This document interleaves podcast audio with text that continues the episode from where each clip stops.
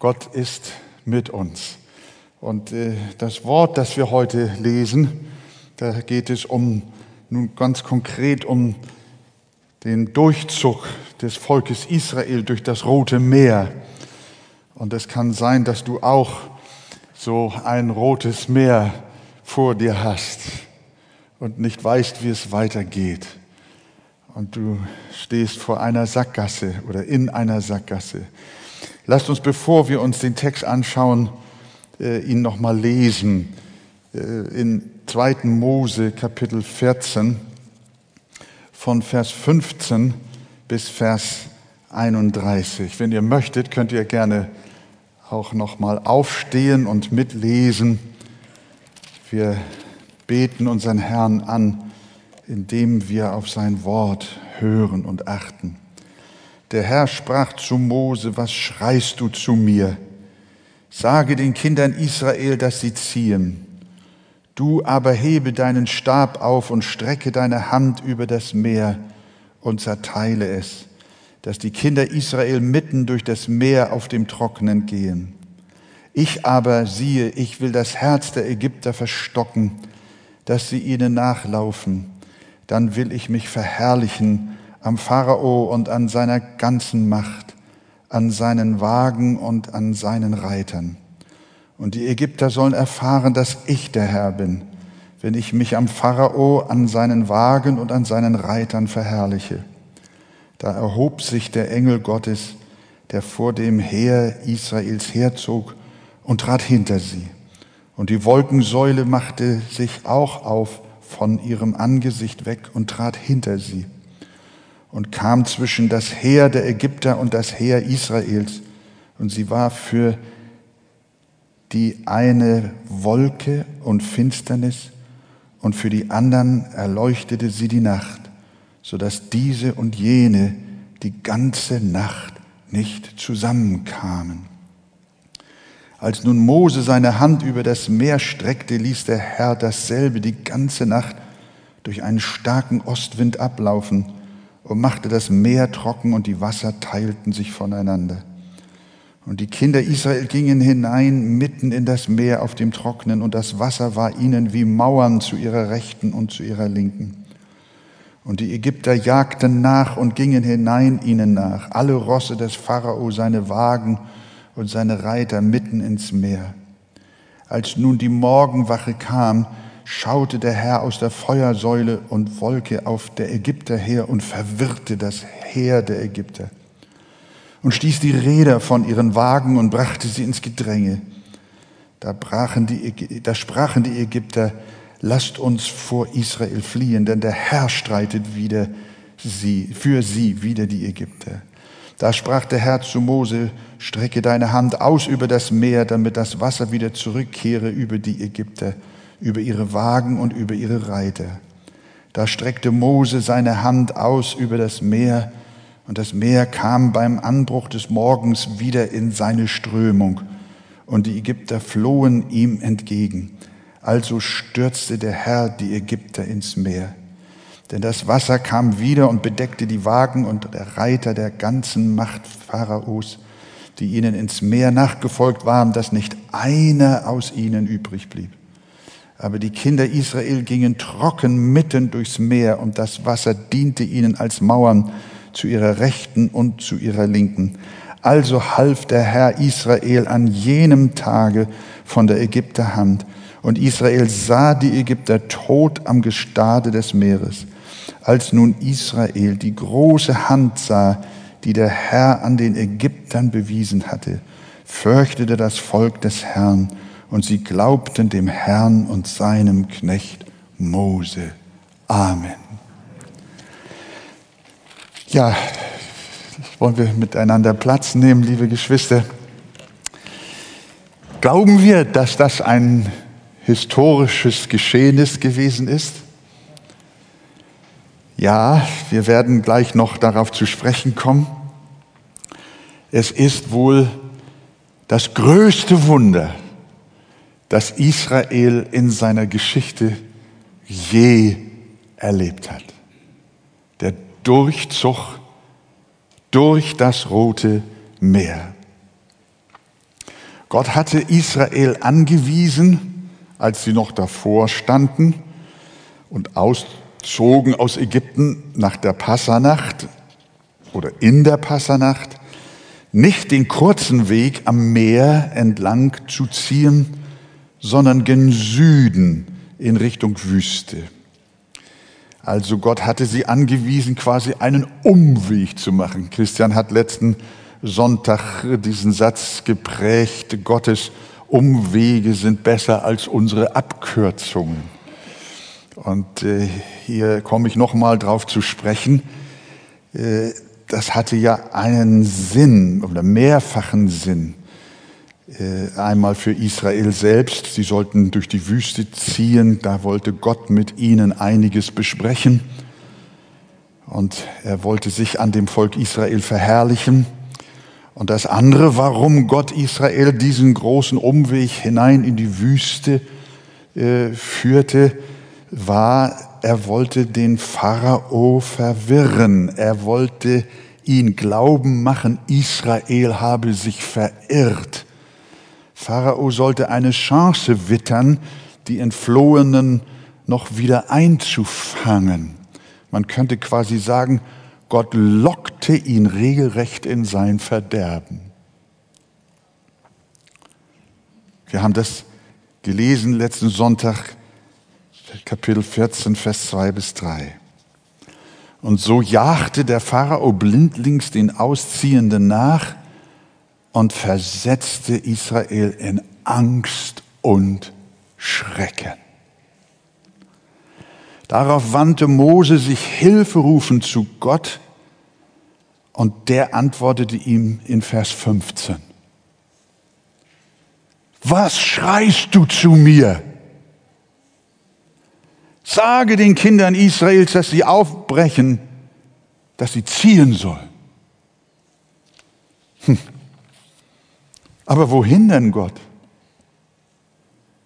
Vor ihnen lag das Rote Meer, hinter ihnen stürmten die Ägypter heran. Wohin sollten sie ziehen? Wie konnte Gott zu Mose sagen, was schreist du zu mir? Die waren doch eingeklemmt.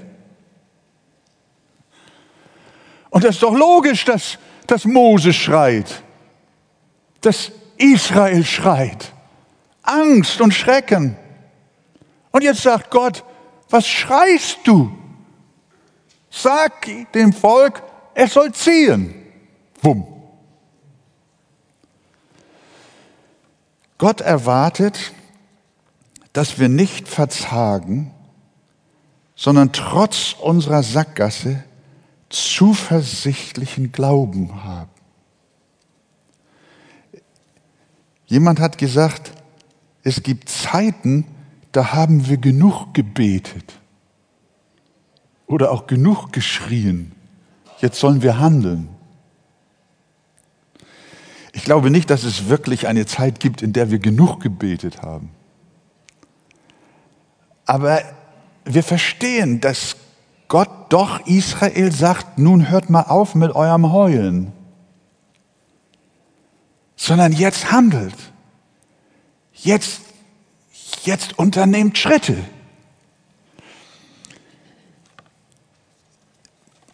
weiß das, wir haben das alle schon erlebt. Wir beten, Herr, bring mich hier raus, Herr, bring mich hier raus. Und haben lange gebetet, Herr, bring mich hier raus. Und die Tür ist schon lange offen. Aber wir rufen immer noch, Herr, bring mich hier raus. Herr, bring mich hier raus. Und wir weinen und wir bringen mich hier raus. Vielleicht erinnert uns das an einen an ein schreiendes Kind, das Hunger hat und Hunger hat und Hunger hat und schreit und schreit und schreit. Und das Brot steht schon auf dem Tisch und es vor lauter Hysterie schreit und schreit und schreit es immer noch und fängt nicht an zu essen. Gott sagt, was schreist du? Du könntest schon gerettet sein. Aber deine Angst lähmt dich, dich aufzumachen.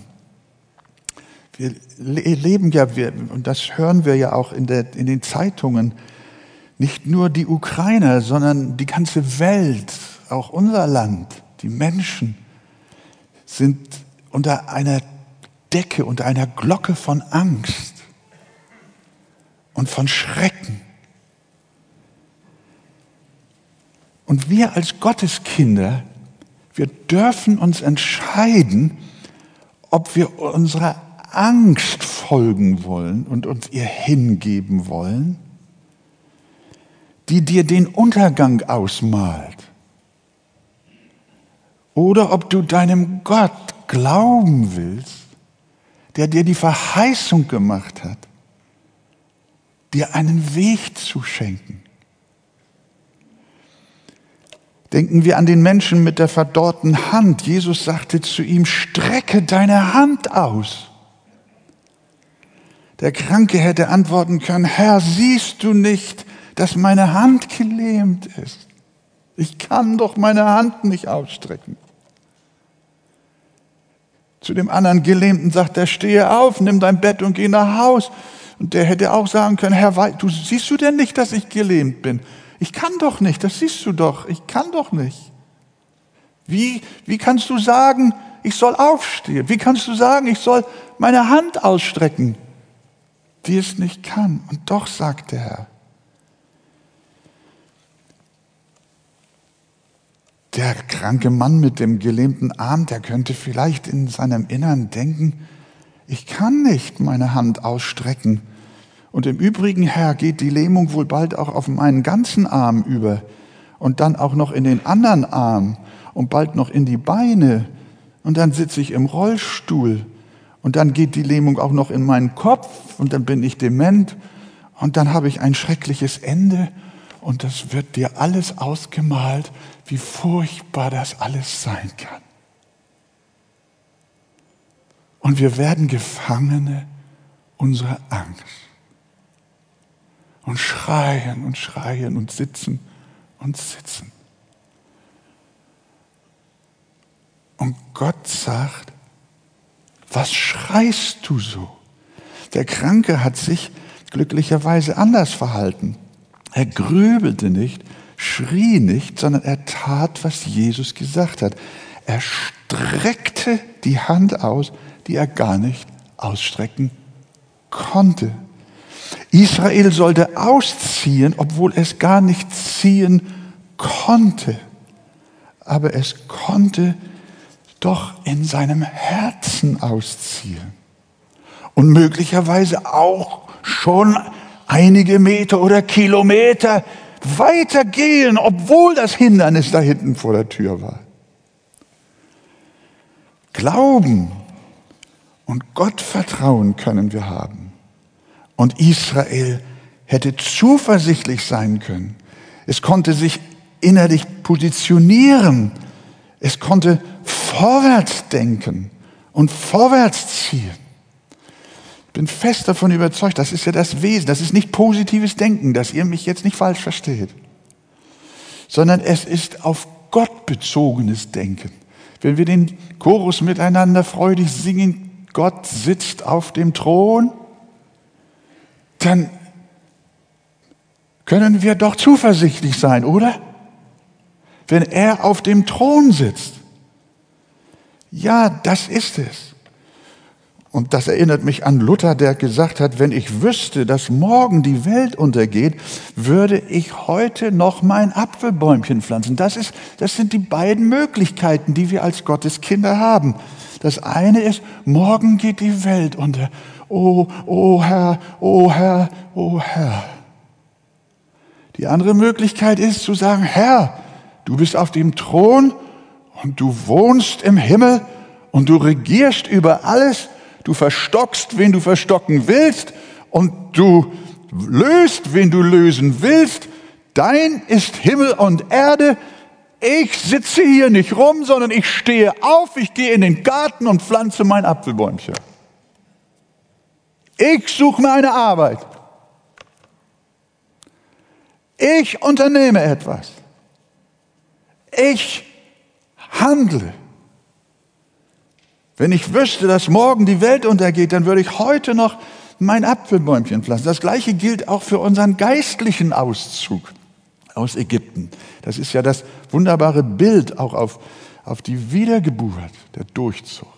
Das ist ja dieses, diese Vorschattung, was passiert mit einem Menschen, der sich aus dem Leben der Welt unter der Herrschaft der Sünde lossagt in das neue Leben. Manche Menschen sind aus ihrem alten Leben ausgezogen, haben auch ein Passa gehabt und glauben an das Lamm Gottes, das ihre Sünde trägt, aber sie bleiben dann stecken vor dem Roten Meer. Sie stellen dann auf einmal Widerstand fest. Der ungläubige Partner will nicht, dass du in die Gemeinde gehst. Das ist ein rotes Meer. Er ist hinter dir her. Er will nicht deine Bekehrung. Deine Familie anerkennt Jesus nicht und sie verspottet dich und verfolgt dich vielleicht sogar. Die ehemaligen religiösen Systeme, aus denen du gekommen bist, die wollen das nicht zulassen, dass du ausziehst. Und du hast aber Jesus schon erlebt. Und die Passanacht liegt hinter dir. Und jetzt, jetzt heißt es ziehen. Das, man kann auch sagen, durchziehen. Zieh es durch. Zieh deine Bekehrung durch. Und lass dich nicht blockieren. Du musst dich nicht von deinen alten Freunden, die dich jetzt meiden, aufhalten lassen. Du musst auch Schluss damit machen, selbst noch im alten Leben zu denken und zu fühlen und zu handeln. Du musst Schluss damit machen, unehrliches Geld zu verdienen. Du musst das tun, wie der Zöllner es getan hat. Ich will wieder gut machen, was ich an Sünde und Schande über andere gebracht habe. Ich will handeln. Du magst viel beten, dass Gott dich aus Ägypten führen möge, aber du musst nun entschlossen ausziehen. Und dann kommt da die alte Versuchung wieder, die Weltlust, die Augenlust, der Ehebruch, die alte Lüge, der Jezorn, der alte Stolz. Das ist alles so ein rotes Meer, das lose Mundwerk, der alte Charakter. Alles will dich wieder übermannen und du schreist um Hilfe. Du sagst, Herr, erlöse mich vom Alkohol. Erlöse mich von meinen Süchten. Du darfst auch handeln und Schuss damit machen. Jesus sagt zu Mose, was schreist du so? Sag dem Volk, er soll ziehen.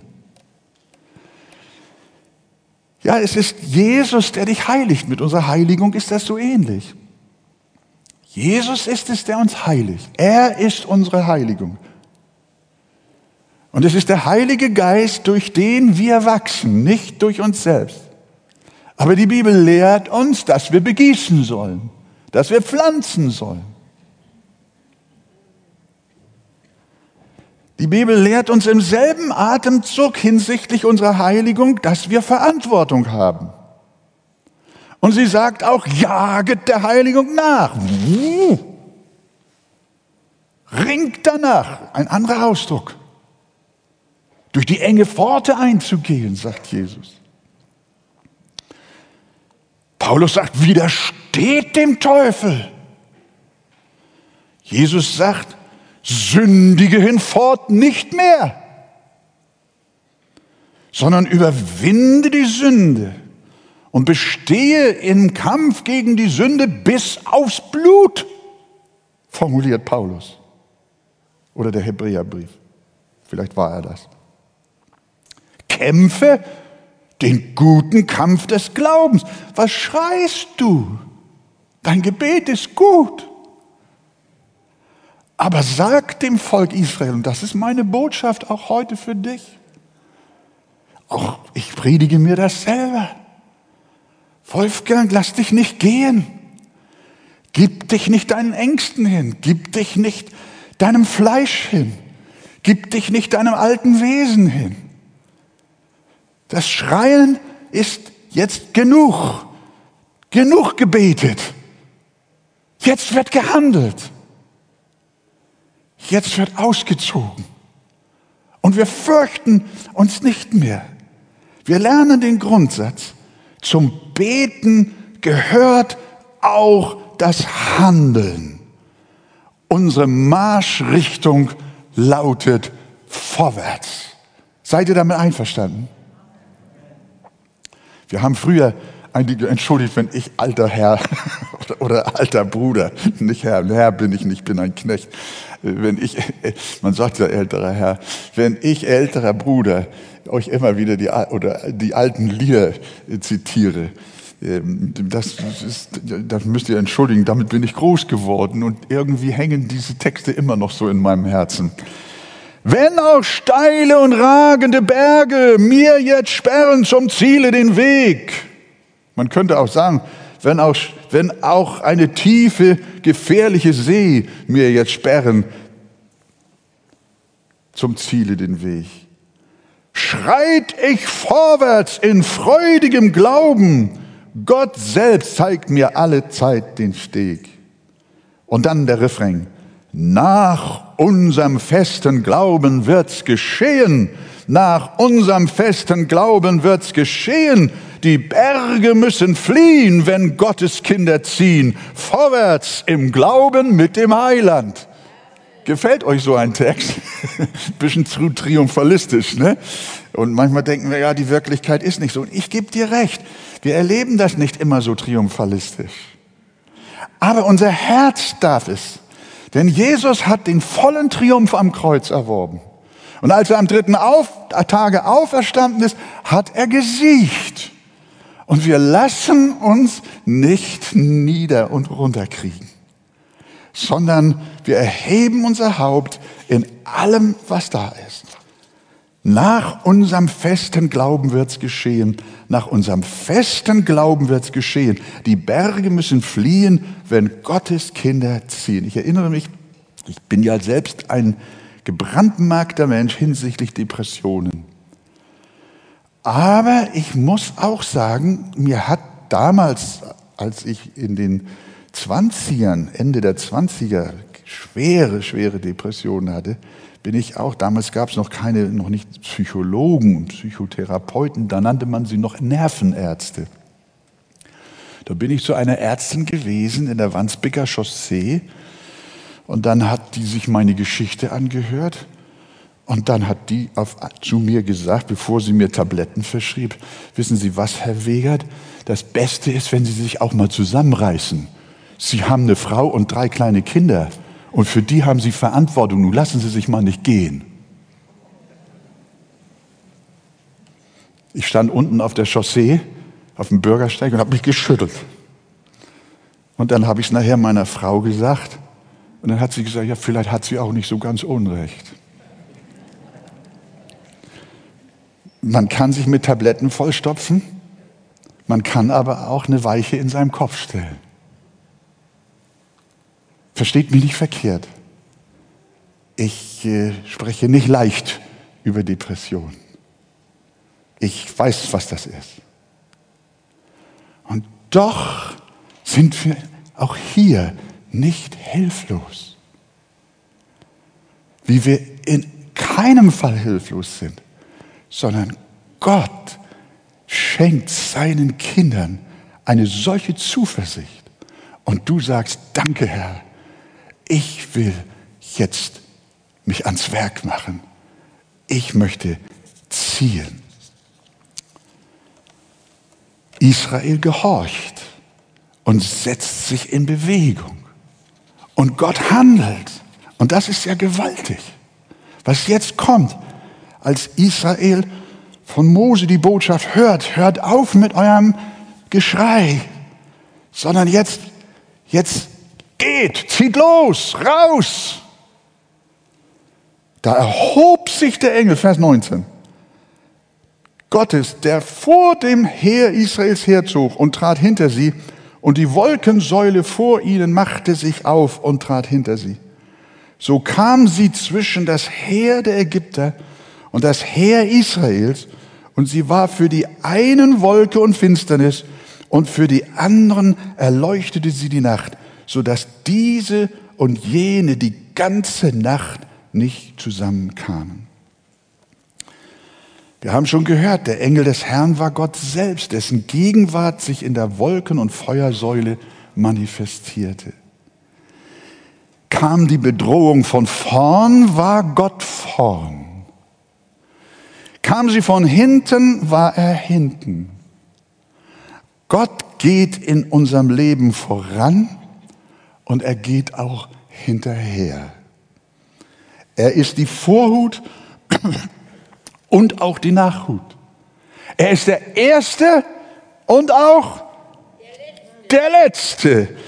Deshalb lobte David den Herrn, von allen Seiten umgibst du mich und hältst deine Hand über mir.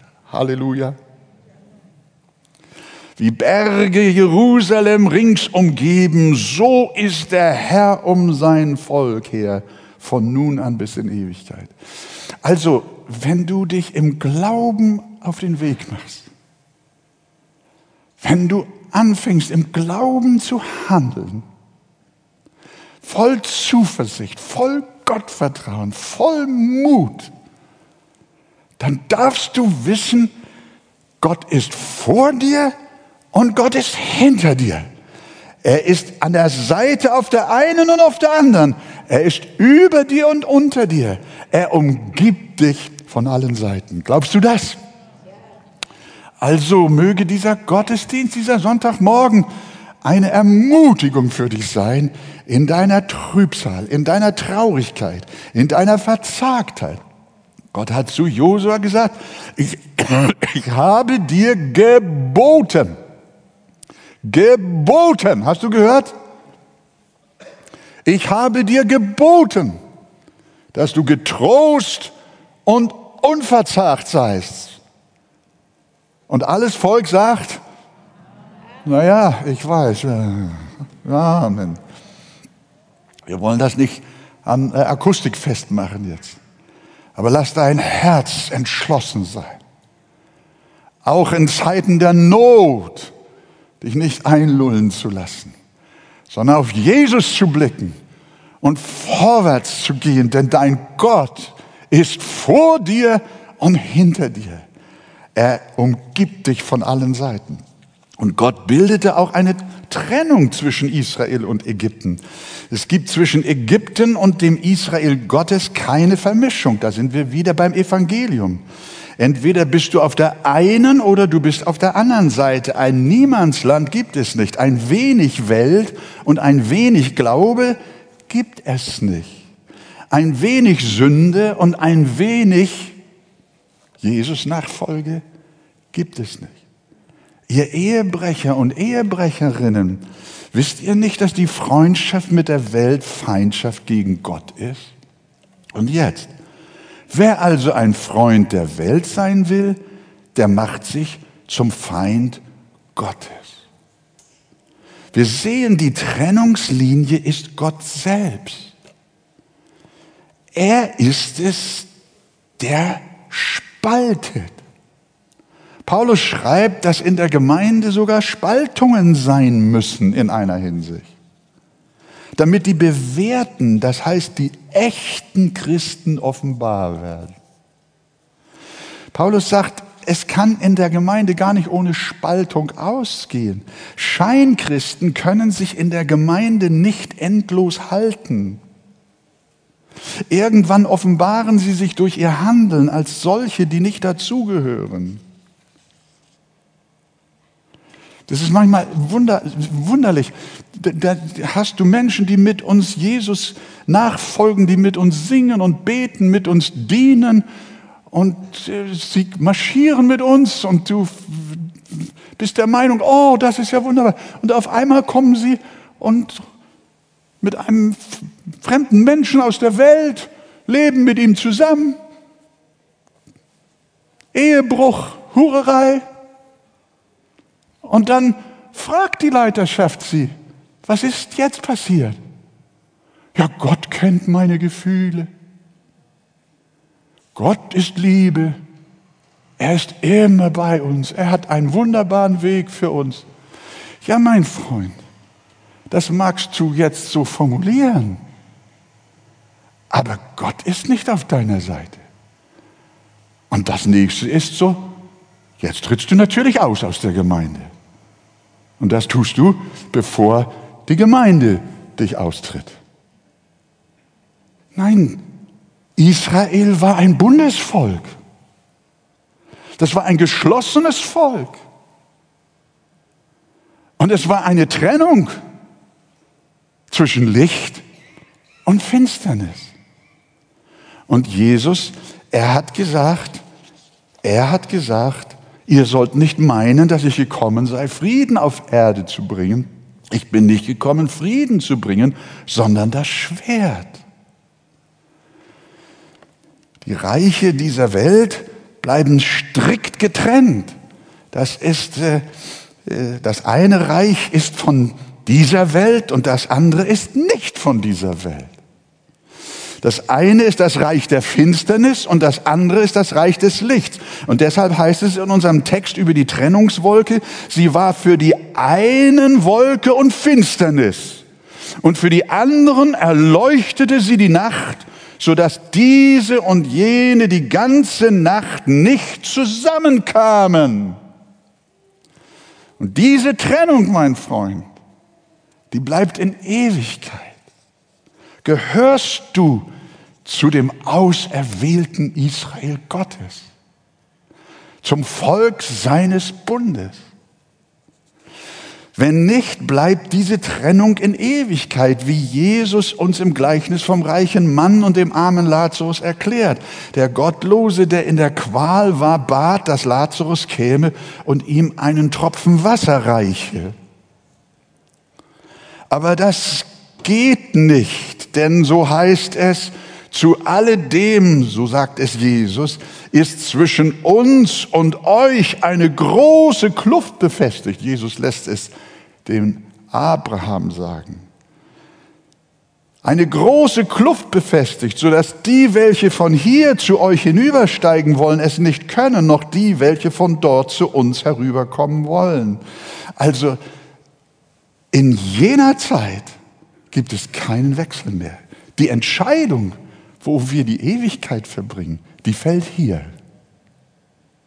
und nicht später. Allversöhnung ist eine Illusion. Die Leute sagen, Hölle gibt es nicht. Jahrelang hat man geglaubt, wir seien in Europa sicher. Man hat uns eingebläut und auch das Gehirn gewaschen, Frieden schaffen ohne Waffen. Ja, das, ich sage euch, es gibt einen, der das schafft. Und das ist Jesus. Aber alle anderen schaffen es nicht. Sie schaffen weder, sie schaffen Frieden nicht mit Waffen und sie schaffen Frieden auch nicht ohne Waffen. Die Gottlosen haben keinen Frieden, ist das Statement der Heiligen Schrift. Und wenn sie auch demonstrieren und rufen Friede, Friede, so ist doch kein Friede. Das ist die Diagnose Gottes über diese gefallene Welt. Und das erleben wir. Und man hat uns gesagt, ihr braucht euch keine Sorge machen, es gibt keinen Krieg mehr. Und wenn jemand dann meinte, man müsste doch vorsichtig sein, ach Mann, dann war das Hysterie. Heute heißt es, wären wir doch auf Nummer sicher gegangen. Ich sag dir, schlimmer ist der Leichtsinn hinsichtlich der ewigen Verdammnis. Du kannst dir einreden, es gibt keine Verdammnis. Du kannst, natürlich, du kannst dir die Story so lange selber vorerzählen und auch von anderen vorerzählen lassen, bis du glaubst, es gibt keine ewige Verdammnis, kein Gericht, es gibt keine Hölle. Aber ich sage dir, du siehst das jetzt ganz aktuell. Ein solcher Fehler, der ist später nicht wieder gut zu machen. Dann ist es passiert. Dann ist es zu spät. Ich rede nicht mehr über Krieg, das war nur eine kleine billige Illustration. Ich rede über etwas viel, viel, viel, viel Schrecklicheres, das dein Leben bedroht. Du kannst uns gern fanatisch nennen als Christen. Aber was, wenn die Bibel doch recht hat? Dann siehst du nicht nur alt aus, sondern dann kannst du dir mit dem gottlosen Mann in der Qual die Hand reichen. Kein Zurück mehr. Und darum ist doch meine herzliche Bitte auch aus Anlass dieses Textes, wechsel jetzt die Seiten. solange noch Tag ist.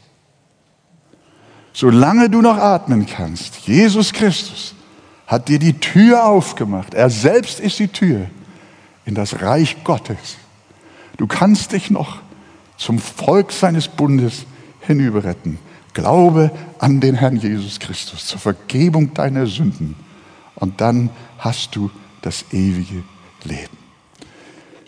Ja, kurz noch. Das Wunder geschieht.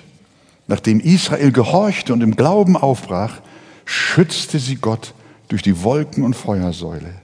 Aber er verschaffte ihnen auch einen Weg durch das Rote Meer. Und wie ich eingangs sagte, das ist das größte, größte Wunder.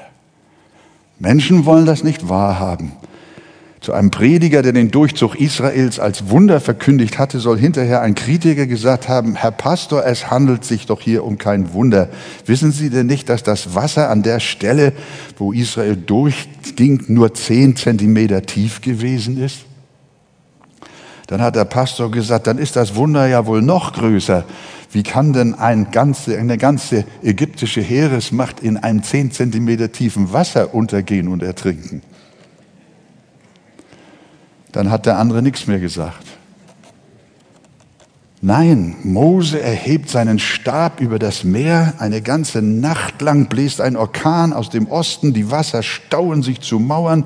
Israel zieht trockenen Fußes hindurch. Die Ägypter jagen hinterher, verlieren eigenartigerweise viele ihrer Räder. Die Fahrwerke blockieren. Sie sind verwirrt. Mose reckt wieder seinen Stab. Das Wasser kommt zurück und die Ägypter sind tot. Keiner lebt. Und dieses Wunder, das geht durch die ganze Bibel. Das greift die Bücher Mose später wieder auf das greift das Buch Josua wieder auf. Ich habe jetzt nicht die Zeit, diese ganzen Bibelstellen durchzugehen, wo immer und immer, immer wieder auf dieses gewaltige Wunder abgezielt wird. David hat es in seinen Psalmen verarbeitet. Er verwandelte das Meer in trockenes Land. Durch den Strom gingen sie zu Fuß. Dort freuten wir uns in ihm. Psalm 106, Psalm 136. Jesaja, auch die Propheten haben es gesagt. Gott, der seinen majestätischen Arm zur rechten Mose Mose einherziehen ließ, der vor ihnen das Wasser zerteilte, um sich einen ewigen Namen zu machen, der sie durch die Wassertiefen führte wie ein Ross auf der Ebene, ohne dass sie strauchelten. Halleluja. Ja, am 24.12.2017, da schrieb Focus Online, fast jeder kennt sie. Hört mal, interessant, die Geschichte aus der Bibel, in der Mose das Rote Meer teilt, damit die Israeliten vor den Ägyptern fliehen können. Viele Menschen dürften diese Wundertat als frei erfunden oder als Metapher für die Macht Gottes einstufen.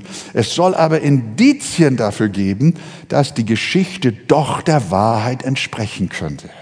Hört mal, 2001 führte der Schwede Dr. Lennart Moller ein Team von Wissenschaftlern an, die beweisen wollten, dass die Geschichte um Moses Mehrteilung mehr als nur ein Mythos ist. 2002 untersuchte Moller zusammen mit Journalisten eines amerikanischen TV-Senders den Grund des Roten Meeres.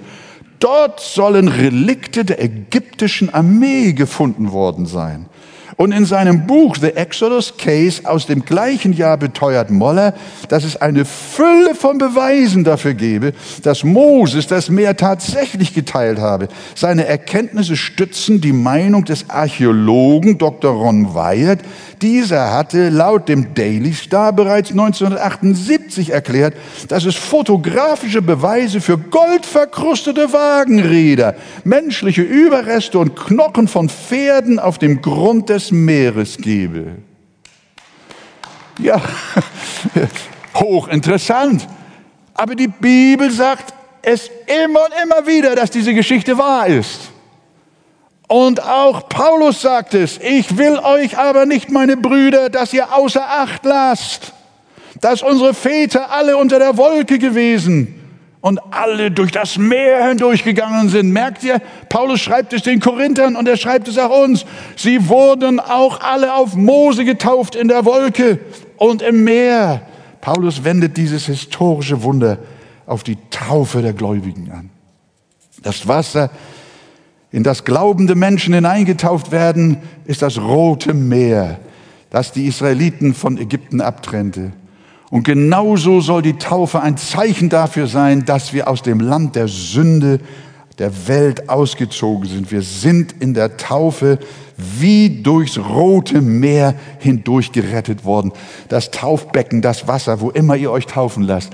Wer sich noch nicht hat taufen lassen, aber es in seinem Herzen schon erlebt hat, du bist ein Ausgezogener, dann sag ich dir, handle, hör auf mit Schreien, sondern handle, lass dich taufen und bekenne aller Welt, dass eine Grenze gesetzt ist. Du bist durch das rote Meer gegangen und seitdem bist du getrennt vom alten Leben und bist hinein hineingegangen in ein neues Leben.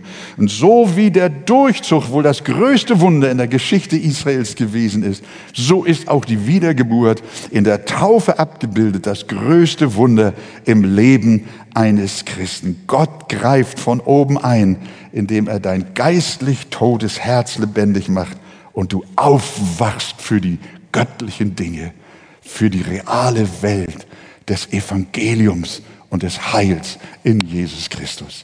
Liebe Gemeinde, zwei Fragen.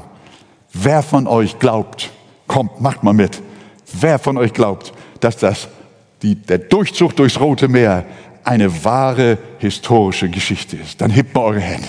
Halleluja. Wunderbar. Jetzt stehen wir auf zusammen. Und jetzt möchte ich dich als zweites fragen, motiviert dich dieser Bericht dieser heilige Gottesbericht, motiviert er dich, für dich ganz persönlich, der du auch in deinem Leben ein rotes Meer vor dir hast. Egal was es ist, motiviert es dich heute Morgen durch die Kraft Gottes, durch das verkündigte Wort, durch das gelesene Wort, auch dieses Bibeltextes, motiviert es dich zu sagen, Herr, ich will jetzt auch losmarschieren. Ich will vorwärts gehen. Ich will an ein Wunder glauben. Ich will an dein Eingreifen glauben. Ich will daran glauben, dass du mich ganz und gar verändern kannst. Meine, mein eigenes Herz, meinen alten Charakter, meine Umstände, mein gesamtes Leben, alles von Kopf bis Fuß. Ich möchte dir vertrauen. Nicht mehr so schreien, sondern vielmehr von Herzen losziehen im Namen des Herrn. Dem Gott, der mit Israel war, der ist auch mit dir. Gelobt sei sein wunderbarer Name. Amen.